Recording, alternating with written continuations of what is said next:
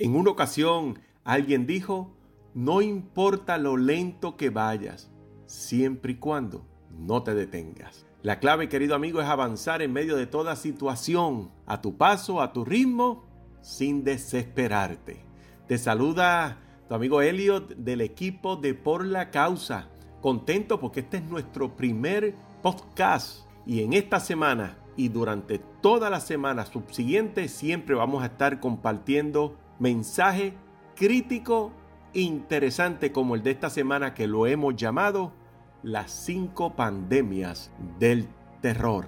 Y quiero ponerte en contexto a lo que a nuestro entender son esas cinco pandemias, por así decirlo, dado el contexto que siempre se está hablando de pandemia, que están arrasando día a día y que debemos estar conscientes de esta realidad. Comenzando desde la número 5, y este lugar lo ocupa la pandemia de los indigentes. Escucha bien, más de 350 millones de personas viven sin un hogar adecuado. La mayoría de ellos en callejones, lo hemos visto también en, durmiendo a la intemperie, en alcantarillas, en casuchas de cartón, de plástico, basurero, edificios abandonados, debajo de los puentes, en tantos lugares. 350 millones, una cifra escalofriante. Pero lo más increíble es que, y creo que no lo podía saber, que desde Estados Unidos hasta Argentina es donde existen más personas que duermen en las calles en el mundo entero. La pandemia número 4 nos dice que más de 300 millones de niños no tienen accesibilidad a una escuela. Toda esa generación no tendrá las herramientas educativas básicas para poder ser efectivos en su entorno, en el pueblo, en el país que vivan. En otras palabras, si quieren estudiar, no pueden, no tienen acceso a una escuela. La número tres, la pandemia de la extorsión y explotación a inmigrantes. Se calcula que las ganancias por la explotación a inmigrantes puede sobrepasar los 6.700 millones de dólares. Solo en Estados Unidos, a nivel mundial, las cifras se disparan y se estiman en más de 50 mil millones de dólares las ganancias en la explotación a los inmigrantes. Todo un desastre. En el puesto número 2, la pandemia de la trata humana, o sea, la venta de seres humanos, donde se estiman que las ganancias superan los 3 mil millones de dólares solamente en Europa. A nivel mundial, como siempre, los estimados llegan a más de 32 mil millones de dólares en ganancias en la compra y venta de gente de carne y hueso, en seres humanos y en la horrorosa posición número uno, como las pandemias que asolan nuestra sociedad, se encuentra la pornografía y tráfico sexual infantil. Una sola red de miembros, escucha bien esto, una sola red de miembros pedófilos, en otras palabras, un club de explotadores sexuales de niños.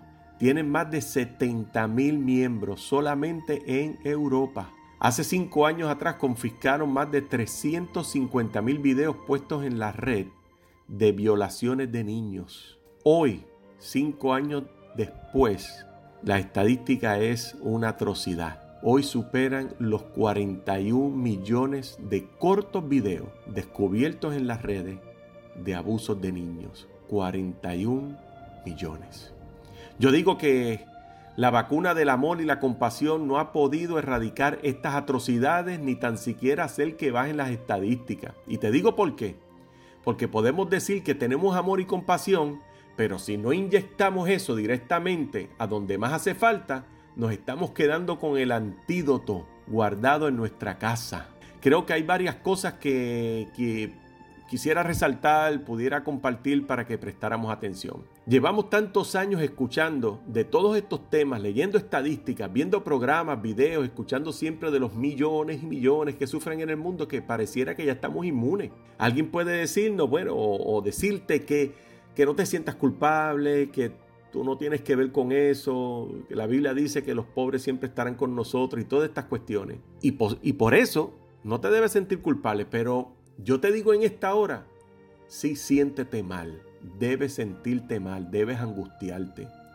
Yo creo que eso es lo que el cielo demanda de nosotros. Todos estos números son gente de carne y hueso que muchos los hemos visto suplicar por, por sábanas, por una botella de agua, por leche, por sus zapatitos, por lo más elemental que es la comida. Pero luego de saber y luego de conocer, lo perfectamente ideal es que sepas que algo puedes hacer. Vamos a, yo quisiera compartirte, número uno, busca donde puedes aportar con tus talentos alguna causa que valga la pena. O sea, busca algún lugar que con tus talentos y dones puedas aportar, puedas ayudar y obviamente buscar que ese lugar sea fiel con las ayudas. Número dos, involúcrate en ministerios, organizaciones o fundaciones que impacten algunas de las áreas que hemos mencionado. Número tres, adiéstrate, prepárate y viaja a alguna parte que puedas ayudar y bendecir con tus manos directamente. Estas familias, niños, pueblos, comunidades, en donde más hace falta, aunque sea a corto plazo. Y resumiendo, lo más importante desde este momento es que puedas influir a otros a servir y crear, mira esto, crear una epidemia en tu entorno para hacer algo distinto que rompa la indiferencia tan terrible que nos ahoga sin darnos cuenta. Crea una epidemia, pero de servicio. En esta hora te bendigo donde quiera que te encuentres y tengas presente que los valientes son aquellos que saben hacer lo bueno, lo correcto y lo hacen. ¿Cómo lo hago? ¿Cómo comienzo? Te puedes preguntar. Comienza con angustiarte, no permitas jamás que tu corazón se endurezca. Escribe y traza un plan, comparte la inquietud. O sea, no te quedes solo pensando en todo, en todas estas dinámicas y números para luego enfriarte. Y finalmente ejecuta acciones que estén a tu alcance y envuélvete.